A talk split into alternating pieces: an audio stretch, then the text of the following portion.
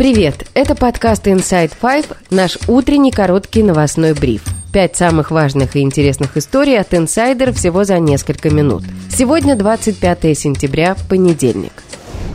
Неизвестные архивы. История первая. Финская телерадиокомпания «Юле» опубликовала ранее неизвестные фото и видеоматериалы начала 90-х годов, на которых запечатлен отдых российского президента Владимира Путина. В ту пору он занимал пост главы комитета по внешним связям мэрии Санкт-Петербурга и тогдашнего мэра Петербурга Анатолия Собчака Финляндии. Уникальное домашнее видео показывает, как Путин проводил свободное время на роскошной вилле на юге Финляндии во времена распада Советского Союза, предваряет издание свою публикацию. Юле обращает внимание на одежду Путина – светлую майку и синие спортивные штаны Adidas, а также на его растрепанные волосы. Как отмечает издание, в начале 90-х годов штаны Adidas устраивали Путина, однако позже, как и большинство других российских миллиардеров, он стал приобретать чрезвычайно дорогие вещи и не притворяется, что у него есть что-то общее с обычными людьми. На видео Путин и Собчак играют в настольный теннис, обедают на террасе, ловят рыбу. Какая-то компания веселится.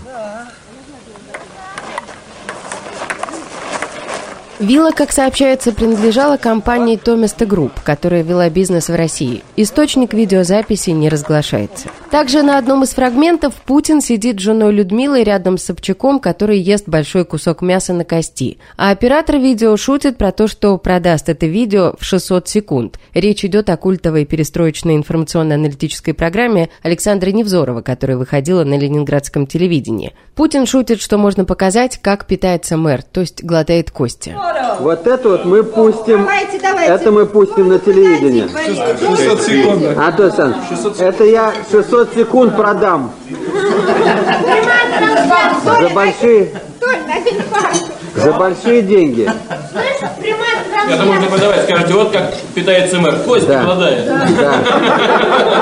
Группа ест жаркое и шутит о своем обжорстве, в то время как люди в их родном городе страдают от нехватки еды, пишет издание «Юле». При этом финский участник встречи отмечает, что Путин держался сдержанно и почти не пил спиртного. В 2017 году сообщалось о выставлении на продажу на онлайн-аукционе видео отдыха Собчака и Путина в Финляндии в 1992 году. За него требовали 150 тысяч долларов.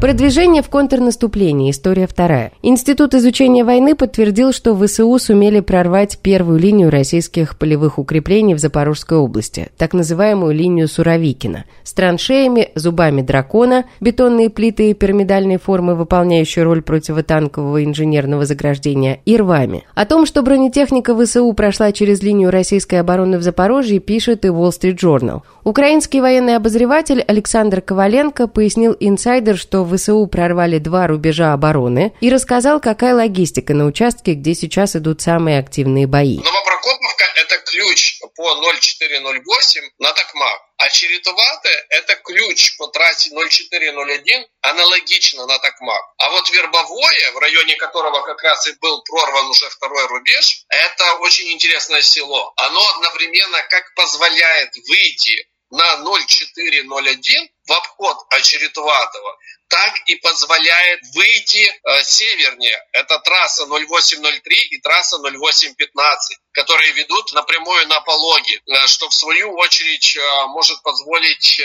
окружить довольно-таки серьезную группировку российских оккупационных войск и через Пологи позволит выйти на Бердянск. Z-каналы, в свою очередь, тоже сообщили об украинской бронетехнике за российской линией обороны. При этом они утверждают, что российские войска открыли по ней огонь и нанесли значительный урон.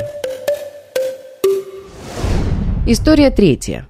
Российский город Курск 24 сентября в день города атаковали беспилотники. Один удар пришелся по зданию ФСБ, еще один по нефтеперерабатывающему заводу. Об этом сообщают украинские СМИ со ссылкой на Главное управление разведки Минобороны Украины. Курские власти заявили только об одной атаке беспилотников по административному зданию, у которого, как сообщается, незначительно пострадала крыша. Издание агентства подтвердило, что под удар на самом деле попало здание управления ФСБ по Курской области. Информацию о второй атаке региональные власти отрицают. Тем временем телеграм-каналы сообщают об ударе по аэропорту Халина в Курской области. Провоенные российские каналы пишут о погибших, не приводя подробности. История четвертая. Телескоп Джеймс Уэбб обнаружил углекислый газ на спутнике Юпитера Европа. По мнению ученых, вероятнее всего, углекислый газ поступает из океана под ледяной оболочкой спутника. Это означает, что в глубинах океана может существовать жизнь. Океан соленой воды может находиться в нескольких километрах под ледяной поверхностью Европы, что делает спутник основным кандидатом на существование внеземной жизни в Солнечной системе. Есть ли в этом океане химические элементы, необходимые для жизни, пока неизвестно. Ранее в этом районе находили отложения поваренной соли.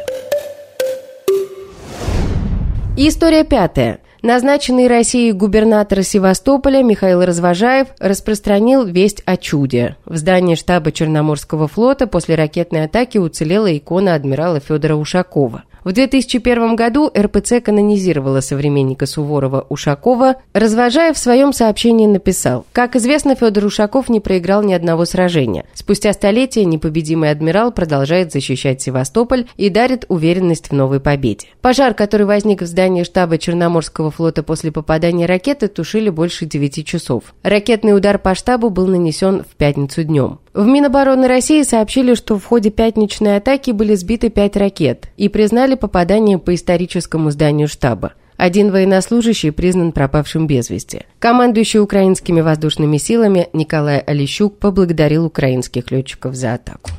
И это все на сегодня. Это был подкаст Inside Five.